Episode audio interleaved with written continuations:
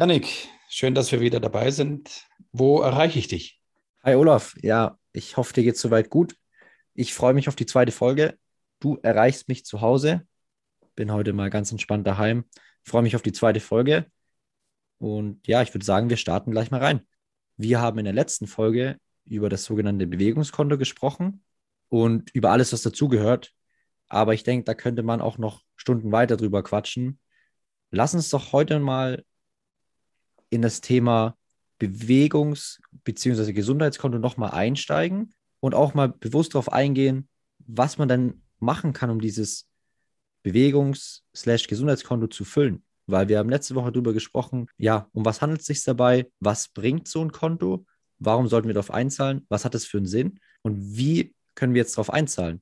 Das ist ja eigentlich die wichtigste Frage in dem ganzen Zusammenhang. Hast du recht. Einzahlen auf ein Bewegungskonto tust du natürlich jeden Tag, indem du dich bewegst. Hier sollten möglichst viele verschiedene Bewegungen und viele verschiedene Eindrücke an Bewegung auf deinen Körper treffen. Und wir haben ja gesagt, dass das ähm, in den ersten 25 Jahren aufgebaut werden soll.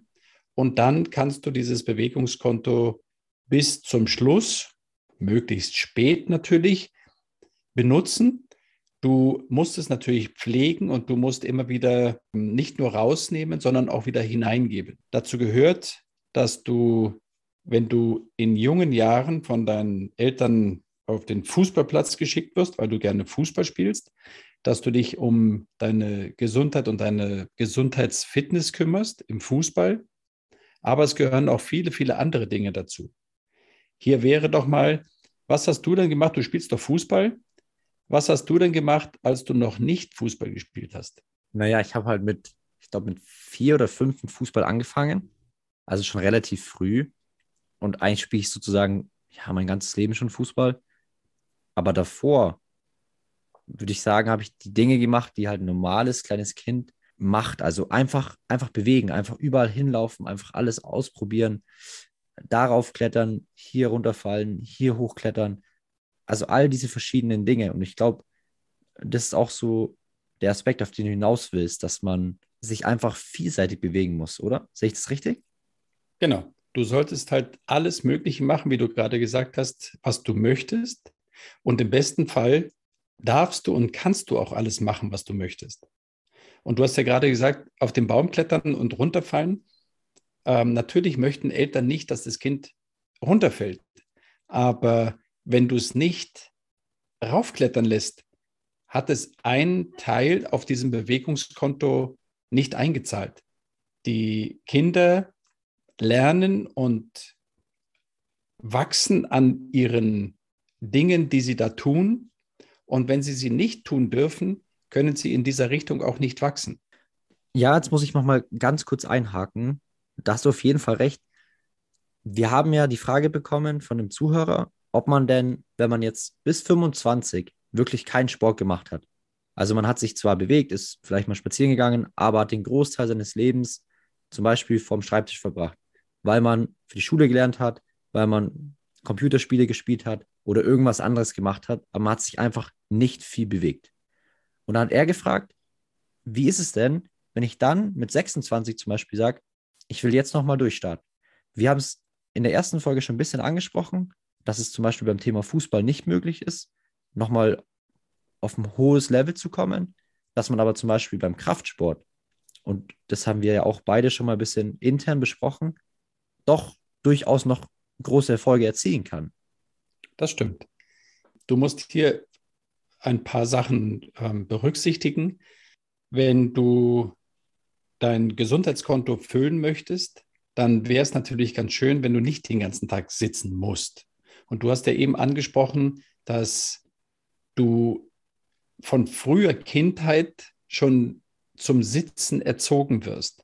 Bei uns ist es so, früher gewesen, es ist jetzt schon eine Weile her, dass ähm, du beim, beim Essen sollst du dich hinsetzen und still sein. Zur Schule sind wir früher gelaufen. Heutzutage wirst du mit dem Auto gefahren oder fährst mit dem Schulbus. In der Schule musst du brav und ruhig sitzen. Meistens in der Pause wenn das Wetter nicht so besonders super ist, musst du auch nicht raus, dann darfst du auch drinnen sitzen bleiben.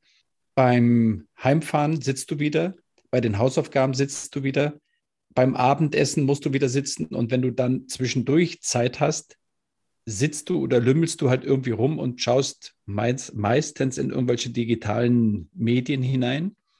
Und wenn du dann am Abend ins Bett gehst, hast du eigentlich den ganzen Tag gesessen. Ja, kleine An. Hm? Du, du gehst jetzt nicht auf die Frage ein. Die Frage war ja, wie ist es, wenn ich mit 26 sage, ich will jetzt anfangen mit Sport und ich habe 25 Jahre überhaupt keine Basis aufgeba aufgebaut? Wie sieht es ja, ja, Ich habe schon gemerkt, ich wollte nur etwas ausholen, was relativ kompliziert ist, das ganze Thema und auch sehr, sehr umfangreich. Es ist ja wahrscheinlich auch sehr individuell, noch, oder?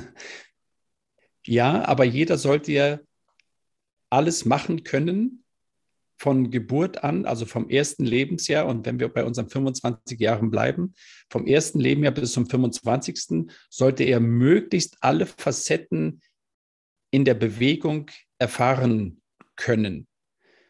Derjenige, der alles erfahren durfte, hat das Größtmögliche auf sein Gesundheitskonto eingezahlt. Und wenn du dann 25 bist und jetzt mal den krassen anderen Teil nimmst, so wie der, ähm, der, der Fragesteller gefragt hatte, kann ich dann, dann anschließend noch starten? Na, natürlich kannst du starten. Du musst jetzt nicht sitzen bleiben und nichts mehr tun. Du kannst starten, aber dir fehlen halt ganz viel Dinge in der Basis, die du dann nicht mehr benutzen kannst. Aber du startest jetzt ab 25 dann dein Gesundheitskonto aufzufüllen und du kannst natürlich viele, viele Dinge noch aufbauen sie sind dann halt nicht mehr ganz so speziell. Du wirst auch in einigen Disziplinen, wo es halt um feine Motorik geht, wo es um besondere Fähigkeiten geht, wirst du halt keinen Blumentopf mehr gewinnen. Was ja für die allermeisten auch nicht notwendig ist. Genau, ich glaube, die allermeisten wollen halt einfach wieder eine Bewegung machen oder wollen überhaupt mal einen Sport machen oder in die Bewegung reinkommen, weil sie zum Beispiel merken, dass sie vielleicht körperlich eingeschränkt sind oder einfach nicht mehr wirklich fit sind oder es noch nie waren und sie wollen aber jetzt fit werden. Dass davon die meisten jetzt keine Spitzenathleten mehr werden, ist, denke ich, auch klar.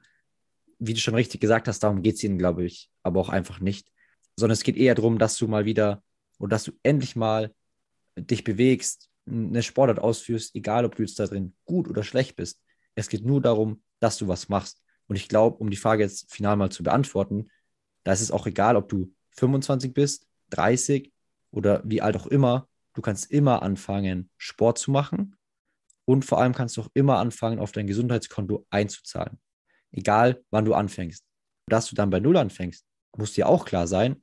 Dennoch kannst du es natürlich trotzdem füllen und schauen, dass du davon noch relativ lang zehren kannst. Auch wenn du diese Basis nicht hast, die jetzt vielleicht jemand hat, der sein ganzes Leben lang schon Sport gemacht hat und diesen Sport natürlich auch möglichst facettenreich gemacht hat, so wie du es jetzt angesprochen hast. Und da kommen wir ja schon zum Thema, wie kann ich denn auf dieses Gesundheitskonto einzahlen? Du hast letztens ja schon ein bisschen davon gesprochen, dass du beim Laufen ein Laufprogramm hast, was relativ ja, anspruchsvoll ist, weil du da auch Übungen zwischendurch machst. Ist es bei dir auch eine Möglichkeit, auf das Gesundheitskonto einzuzahlen? Und wie sieht das bei dir konkret aus? Mhm. Ich muss nochmal zurückfragen. Du meinst, ich, wenn ich laufen gehe, dass ich Übungen mache und mit, diesem, mit dieser Laufstunde auf mein Konto einzahle? Genau. Ja, die allermeisten jetzt auch in den letzten zwei Jahren haben wir gemerkt, dass wenn sie nur drinnen sind, fällt ihnen auch die Decke auf den Kopf. Viele waren im Homeoffice und äh, wollten dann irgendwann mal raus, natürlich auch frische Luft schnappen, sich bewegen, diesem natürlichen Instinkt etwas nachkommen, so gut sie können. Und sie haben sich ihre Turnschuhe angezogen und sind vor die Tür und düsen los. Und es wird ja überall propagiert, dass du fürs Laufen ja nichts brauchst, außer deine Turnschuhe und eine Laufstrecke und los geht's. Die Problematik bei dieser ganzen Sache ist nur, ohne es zu schmälern, dieses Engagement, was die Leute halt an den Tag legen, dass du in dieser Laufstunde, die du da an den Tag legst, einiges mehr machen kannst, als nur zu laufen. Und die Laufstunde ist jetzt nicht 60 Minuten, die kann auch 15 Minuten sein. Aber in dieser Laufstunde solltest, könntest du viel mehr hineinbringen, was zum Schluss viel mehr auf dein Laufkonto einzahlt, als nur zu laufen. Das finde ich ja gerade so cool, weil du eben in diesem Themenbereich viel Erfahrung hast als Lauftrainer. Du bist jetzt mittlerweile seit schon ein paar, paar Jährchen auch Lauftrainer. Dadurch finde ich, kann man von dir da auch viel lernen, weil viele wissen das auch einfach nicht. Also ich wusste das früher auch nicht, dass man zum Beispiel bei einem Lauf eigentlich keinen Dauerlauf machen sollte und nicht unbedingt diese zehn Kilometer, die man sich jetzt im Kopf vorstellt oder die man unbedingt erreichen möchte, dass man die auch unbedingt am Stück laufen muss. Weil dadurch, logischerweise, wenn man drüber nachdenkt, leidet ja auch irgendwann deine Technik drunter. Wenn du, wenn du K.O. bist, du willst dich natürlich auspowern, aber am Ende, hast du mir ja auch schon oft gesagt, am Ende führt es dazu, dass du eigentlich gar keinen so großen Benefit draus ziehst, sondern du könntest viel mehr davon profitieren, wenn du es strukturiert aufbauen würdest und wenn du mit einem klaren Plan diesen Lauf ausführen würdest, wenn du zum Beispiel Intervallläufe machst. Genau. Du solltest, wenn du deinen Draußenlauf startest, solltest du dich ein klein wenig vorbereiten. Wir haben da für unsere Läufer ein 10-Punkte-Warmmachprogramm, wo du deine Gelenke einmal durchbewegst, dass sie von der Sitzposition, wo sie ja meistens innehaben, rauskommen und dass du dann mit, einem, mit deinem Lauf schon mal gleich ordentlich starten kannst. Wenn du dir vorstellst, dass du ja relativ gebückt den ganzen Tag verbringst in deinem Stuhl, so ist ja der Büroarbeiter, bevor er losläuft, auch relativ still. Das heißt, er bereitet sich vor, er bereitet seine Gelenke vor, dass er jetzt auf die Strecke geht. Und dann macht er lockere Läufe, möglichst im Intervall, gepaart mit Übungen in den Intervallpausen, die da wären. Kniebeugen, Arme kreisen, Dehnungen, koordinative Dinge. Das auf diesen Weg gebracht in seiner Laufstunde ist unglaublich viel mehr wert, als wenn er nur seine Laufstunde, seine zehn Kilometer durchläuft. Ja, genau. Das ist genau der Punkt, den ich so interessant dabei finde, weil ich war auch so ein Kandidat. Ich bin halt auch immer die Strecke einfach am Stück durchgelaufen. Also ich habe mir vorgenommen, ich laufe jetzt acht Kilometer in der und der Zeit. Und dann habe ich halt versucht, die so gut es geht und so schnell es geht durchzulaufen, weil es sich halt auch irgendwo motiviert. Wenn du sagst, du läufst acht Kilometer, dann bist du am Ende platt. Du, du kannst dich richtig auspowern, du hast ein Ziel vor Augen. Und dahergehend, ja, ist es auch irgendwo logisch, dass es viele Leute versuchen, finde ich, sich ein Ziel an Kilometern beispielsweise vorzunehmen und dann auch versuchen, dieses zu erreichen. Und genau da kommen jetzt diese Übungen ins Spiel, die du meintest, die man auch benutzen kann, um den Lauf viel effektiver zu machen. Und das finde ich sehr, sehr spannend. Also man kann so in sein Gesundheitskonto einzahlen. Auf der anderen Seite kann man ja auch durch alltägliche Übungen ganz einfach in sein Gesundheitskonto einzahlen. Wie sieht es bei dir aus? Wie machst du das und was würdest du da zum Beispiel empfehlen? Wir benennen die alltäglichen Übungen Bewegungsinseln. Das heißt, dass die Leute, die Patienten, die Kunden, die zu uns kommen, Übungen erfahren, die sie über den Tag in Bewegungsinseln packen. Und da sind von ganz normalen Mobilisationsübungen, ganz normalen Dehnungsübungen für die Wade zum Beispiel, für die Hüfte, für die Nackenmuskulatur, Aufrichten von der Brustwirbelsäule, alles Mögliche dabei. Jeder kennt diese ähm, Oberschenkeldehnung, die man aus dem Stand macht, wo man die Ferse zum Po hochzieht ganz banale Dinge, wo du nicht mal dich umziehen musst. Du musst dich nicht warm machen dazu. Du kannst es im Büro machen. Du kannst es daheim machen. Du kannst es morgens äh, nach dem Zähneputzen machen. Es ist eigentlich völlig egal. Wichtig ist, dass du Ende des Tages eine Vielzahl von diesen Übungen absolviert hast. Büro ist ein gutes Stichwort in dem Zusammenhang, weil ich glaube, durch die ganze Sitzerei im Büro und so entstehen ganz, ganz viele Probleme. Und oftmals ist es dann so, ich bekomme es selber mit, du bist halt viel am Arbeiten, hast dann gefühlt wenig Zeit, um Sport zu machen. Und dann habe ich jetzt auch von mehreren Leuten gehört, dann gerätst du irgendwie wie in so einen Teufelskreis. Du bist am Arbeiten, hast keine Zeit für Sport. Du willst aber gern Sport machen, weil du einfach auch merkst, dass du ohne Sport Probleme bekommst, zum Beispiel Rückenschmerzen oder du nimmst zu, was auch immer aber du kommst da irgendwie nicht raus. Weil erstens ist es schwer, sich aufzuraffen, Sport zu machen, vor allem auch nach der Arbeit. Und zweitens, du bist halt viel am Arbeiten und du musst da sitzen. Und dann gibt es, glaube ich, für viele Menschen noch einfach keine, was heißt keine Ausweg daraus, aber da ist schwierig, eine Lösung zu finden, die sie auch zufriedenstellt, wo sie jetzt nicht sagen müssen, okay, ich muss jetzt jeden Tag zwei Stunden Sport machen, damit ich wieder fit bin oder ich muss jetzt die Woche dreimal zum Physiotherapeuten. Nee, du kannst es auch einfacher und aber auch effektiver lösen. Du kannst es vor allen Dingen auch viel kürzer lösen. Du brauchst keine zwei Stunden, wie du gerade angesprochen hast.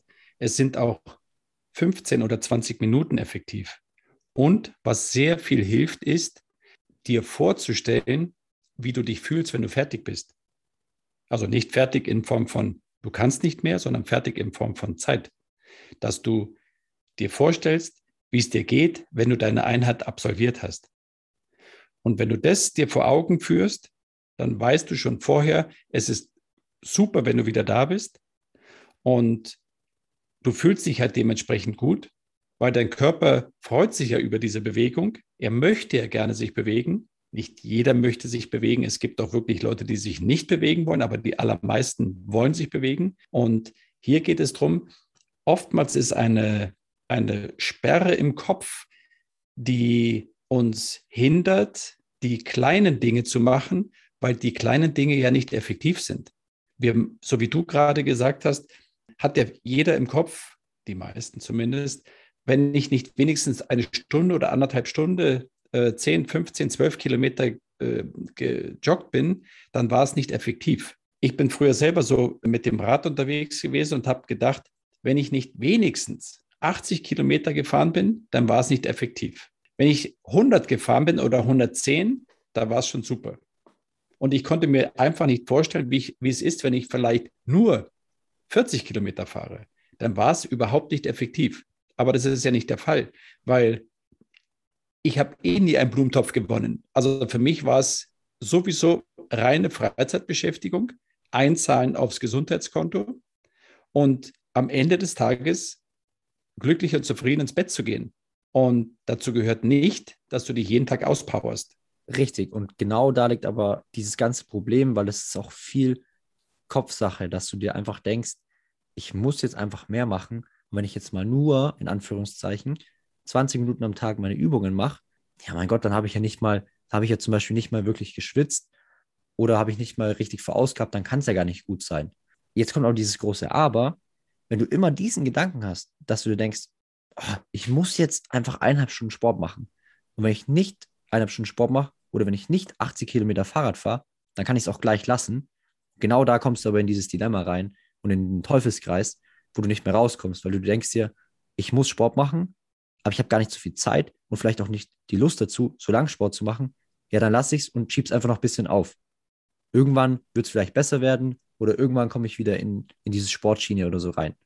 Und genau da liegt dieses Problem, dass du dann in dieses Dilemma reinrutscht und du kommst eigentlich nicht mehr so wirklich raus, außer du sagst halt, ich raff mich jetzt auf und mache jetzt so lange Sport, kann man ja auch machen, oder ich mache halt einfach kurze Einheiten, aber da musst du halt im Kopf dann dir auch denken und dir klar machen, dass auch die kurzen Einheiten sehr, sehr effektiv sein können und dir sehr viel nützen können.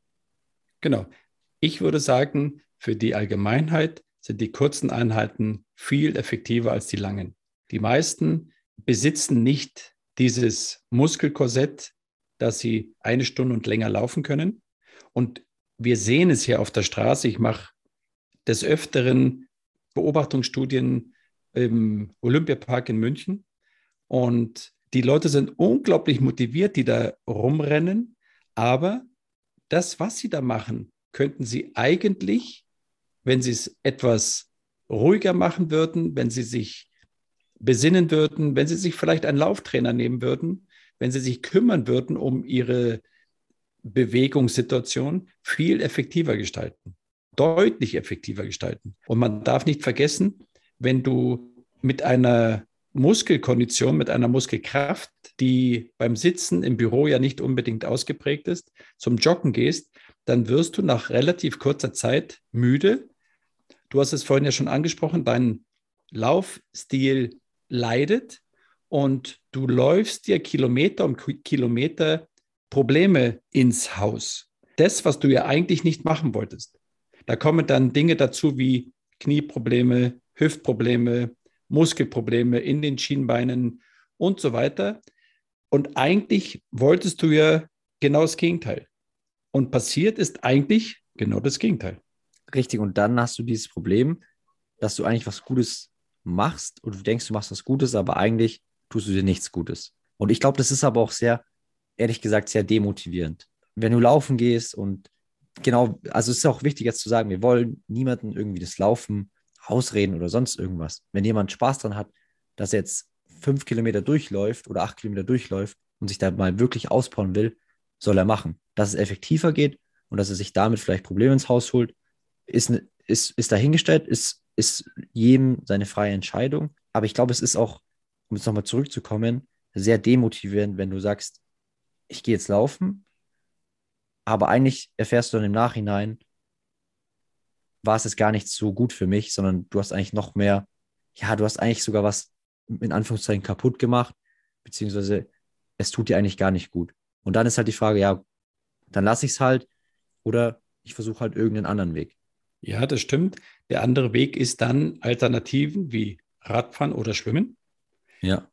Was aber überhaupt nicht notwendig ist, weil, um das nochmal zurückzubringen, Laufen ist die Basis schlechthin, auch wenn wir hier in Deutschland, was schätzt du, wie lang, wie weit der normale Bürger in Deutschland jeden Tag geht?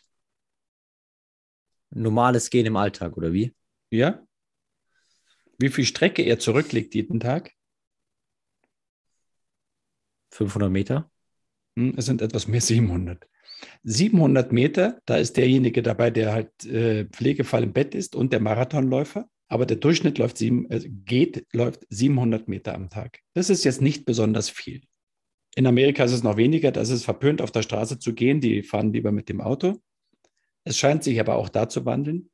Hier geht es aber darum, dass es nicht gemeint ist, dass du nicht laufen sollst. Laufen ist die Basis schlechthin und Laufen könnte richtig getan mit den richtigen Zusatzübungen in der richtigen Art und Weise dir alle deine Probleme, die du hast, körperlicher Art, wahrscheinlich auch geistiger Art, aber das ist nicht unser Thema hier, vom Hals laufen. Wenn du in deinem Laufen fit bist, hast du so gut wie keine oder keine Probleme mehr. Das ist deine, deine Aussage. Mhm. So sieht's aus. Du musst, du müsstest ein gutes Lauf-Fitness-Programm absolvieren, zweimal die Woche, eine Stunde. In, diesem, in dieser Stunde ist alles verpackt, was dazugehört. Und dann ist die Wahrscheinlichkeit, dass du größere Probleme hast, maximal gering. Heißt, um jetzt auch nochmal ganz zurückzukommen, und diese ja, Anfangsfrage, beziehungsweise die Frage nach, wie fülle ich mein Gesundheitskonto zu beantworten. Du kannst es also zum Beispiel durch Laufen füllen.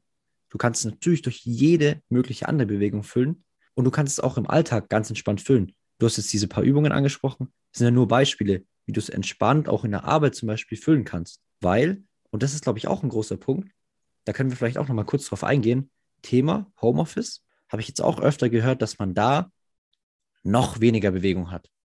Weil du stehst auf, du machst einen Laptop an, du setzt dich an den Schreibtisch, du arbeitest, dann bist du vielleicht abends fertig, weil es ein anstrengender Arbeitstag war, klappst um fünf oder sechs, wann auch immer, dein Laptop zu, dann kochst du dir vielleicht was und dann legst du dich zum Beispiel vor den Fernseher und schaust Fernsehen. Weil vielleicht auch Homeoffice teilweise, was weiß ich, demotivierend ist oder du gerne mal wieder in die Arbeit gehen würdest und die Kollegen treffen und Kolleginnen treffen würdest. Und das habe ich auch oft gehört, dass da noch weniger Bewegung stattfindet, weil du in der Arbeit zum Beispiel mal dahin gehst, du holst dir da mal einen Kaffee, du gehst vielleicht in der Mittagspause eine kleine Runde spazieren, wie auch immer. Was kann man denn zum Beispiel jetzt mal in Bezug aufs Homeoffice auch daheim machen? Da gelten ja eigentlich wieder die gleichen oder kann man ja eigentlich wieder die gleichen Übungen machen, die man auch in der Arbeit machen kann, richtig? Genau. Es ist natürlich abhängig von deiner Selbstdisziplin. Die brauchst du, sonst geht es sowieso nicht, aber das brauchst du für, für alles. ob du jetzt Zähne putzt oder dir ein Mittagessen machst, ob du dir ein gesundes Mittagessen machst oder ob du einfach eine Fertigpackung aufreißt. Hier geht es ja immer um diese Disziplin und du müsstest dann fürs Homeoffice dir, wenn du tatsächlich dich weniger bewegst, einfach die Bewegungsinseln terminieren. Das kannst du ja in deinen, in deinen Homeoffice-Tag auch reinmachen. Man muss schauen, dass man die Noxen, also die Störfaktoren im Haus, so gut es geht ausschaltet, eben nicht den Fernseher laufen lässt, eben nicht ständig schaut, ob irgendwas irgendwo noch anderes zu machen ist und sich vielleicht terminiert, dass man sich Bewegungsinseln terminiert und die dann einfach abarbeitet. So wie du deine To-Do-Liste für die Arbeit abarbeitest, so müsstest du dann in deiner Mittagspause, es ist ja relativ mehr oder weniger flexibel zu gestalten, dass du die Mittagspause auch als Bewegungspause nutzt. Dass es natürlich kompliziert ist, weil zu Hause geht es nicht alles, die Kinder, die Oma, äh, der Postbote und so weiter und so weiter, aber gar nicht versucht, ist ja gar nichts passiert. Und wenn du dir für zweimal die Woche eine halbe Stunde vornimmst, das klingt in der Summe gegenüber 168 Stunden die Woche sehr wenig, eine Stunde Bewegung dagegen zu stellen. Aber diese eine Bewegungsstunde ist so unglaublich viel wert, dass du es tatsächlich, wenn du vier Monate aushältst und dich vier Monate motivierst, einen maximalen Effekt spürst. Und es ist, glaube ich, ein ganz wichtiger Punkt, dass du auch sagst, du kannst mit wenig Aufwand viel erreichen. Weil oftmals ist es auch so, dass die, habe ich das Gefühl, dass die Arbeit auch ein bisschen, ganz böse gesagt, eine Ausrede dafür ist, dass man wenig Sport macht oder sich wenig bewegt. Es stimmt ja auch teilweise, aber eine Stunde in der Woche, würde ich sagen, hat jeder Zeit, um sich um seine Gesundheit zu kümmern. Mindestens. Das sollte er zumindest haben. Und der Effekt, den du hast, ist riesig oder den Effekt, den du nicht hast, ist auch riesig, aber im Gegenteil. Und die Zeit, die du denn verbringen musst bei Arztbesuchen, beim Physiotherapeuten, äh, in Rehas und so weiter und so weiter, ist ungleich höher, als wenn du es vorher hinein investierst in dein Bewegungs- und Gesundheitskonto. Ist ein guter Abschluss, würde ich sagen. Damit beenden wir die zweite Folge. Ich freue mich. Es ist wie vorhin schon mal angesprochen, sehr umfangreich. Wir werden versuchen, dass wir in, der, in den nächsten Folgen noch etwas spezieller darauf eingehen, was kann man dann machen. Wir versuchen es nochmal etwas bildlich darzustellen. Ich glaube, dass der Hörer auch hören möchte, äh, was soll er denn letztendlich machen? Also er hört bis immer, ja, man soll was einzahlen, aber was soll ich denn einzahlen?